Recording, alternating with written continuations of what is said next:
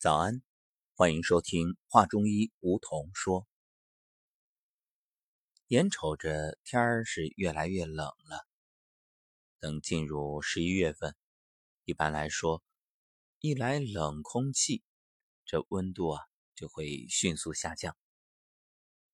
明天就是霜降，民间有谚语啊，叫做“一年补透透，不如补霜降”。所以，这个时节养生保健尤为重要。霜降是什么意思呢？就是天气渐冷，初霜出现，是秋季最后一个节气，也意味着即将迎来冬天。在气象学上，一般把这秋季出现的第一次霜叫早霜，或者叫初霜。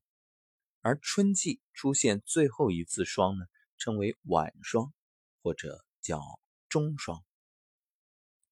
说到这霜啊，有种说法叫“霜降杀百草”，就是严霜打过的植物一点生机也没有。你看，有首诗，其中有这样的诗句，叫“风刀霜剑严相逼”。由此可见。霜是无情的、残酷的，这也给大家带来了一种固有的形象。为什么呢？因为植株体内的液体啊，由于霜冻而结成冰晶、蛋白质沉淀，细胞内的水分外渗，使原生质严重脱水而变质。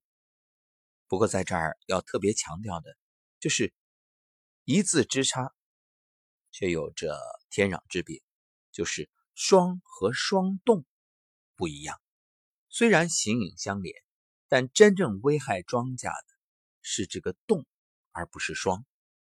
有这样一个实验，把植物两片叶子分别放在同样低温的箱子里，其中一片叶子上盖满了霜，而另一片叶子呢没有盖霜。结果，无霜的叶子受害极重，而盖上霜的叶子呢？只有轻微的霜害痕迹，说明霜它不但不会危害庄稼，反而是保护了庄稼。因为水汽凝华放出大量的热，一克零度的水蒸气凝华成水的时候，放出那种气化热大约六百多卡，会使重霜变轻霜，轻霜变露水，免除冻害。所以，与其说是霜降杀百草，不如说成霜冻杀百草。这霜是天冷的表现，而冻呢，才是真正杀害庄稼的敌人。也许有的听友会觉得奇怪，干嘛说这些啊？它和养生有什么关系呢？当然有关系，因为天人合一。当你真正弄明白了节气，其实也就懂了，我们究竟该怎么去养生。所谓的因时制宜、因地制宜，这养生啊，绝对离不开天时与地利，当然还有人和，那就是因人而异。那么霜降节气养生究竟要注意什么呢？这个季节是慢性胃炎和胃十二指肠溃疡复发的高峰期，特别是老年人很容易患上老寒腿，就是膝关节骨性关节炎，而慢性支气管炎也容易在这个时候复发或者加重，所以要多吃一些梨、苹果、白果、洋葱，还有雪里红。根据中医养生的观点啊，一般四季是五补。那五补呢，就是春要生补，春要生补，升降的升；夏要清补，就是清淡的清；而长夏呢要淡补，秋要平补，冬要温补。那么霜降节气啊，它与长夏同属土。所以也是以淡补为原则，要补血气、养胃。当然，说到补啊，还是以食补最好，要依据食物的性味归经。所谓性味归经，就是调节人体阴阳，滋养五脏六腑，用以预防疾病。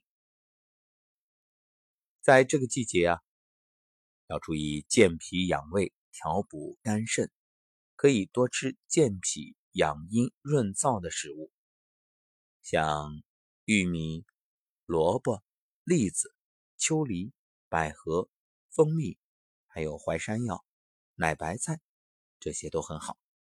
特别是栗子，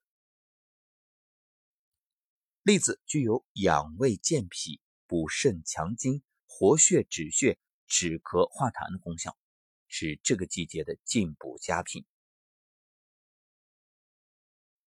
人们常说啊，春捂秋冻，但是千万别被这句话迷惑了。尤其到了霜降，哎，老年人还有抵抗力差的一些朋友，要注意赶紧添加衣物了。这个时候就不能再冻了，否则抵抗力变差，身体很容易受寒。像寒湿入体，很容易生病。这个季节一定会让你想到一首歌，没错，就是晚秋。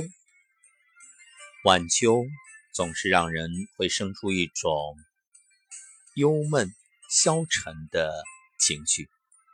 为什么？因为秋属金，肃杀之气啊，所以。在这个时候，也不要忘了登高，以登高来解除胸中的郁闷。不过说到登高啊，特别要提醒膝关节不好的朋友要注意，建议大家最好是带上护膝。另外，你经常把双手掌心搓热，用掌心的劳宫穴捂在膝关节上，可以极好的帮助膝关节。行气活血。好了，霜降并不可怕，只要你能够做好各种防护，那么就可以安然度过，迎接冬天。秋收冬藏，好好的藏一冬，来年春天依然生发阳气。所以冬天啊，大家也不必觉着很可怕。它就是身体在提醒我们，该好好的做一个收藏，做一个修养。所以，春有百花，秋有月，夏有凉风，冬有雪。若无闲事挂心头，便是人间好时节。其实每个季节都有每个季节的美。那霜降之后，我们就适应着天气，适应着节气，天人合一。顺应自然，让自己慢慢的藏起来、养起来，自然也就不能再熬夜，不能再剧烈运动了。只要你能顺应天时，自然可以拥有健康。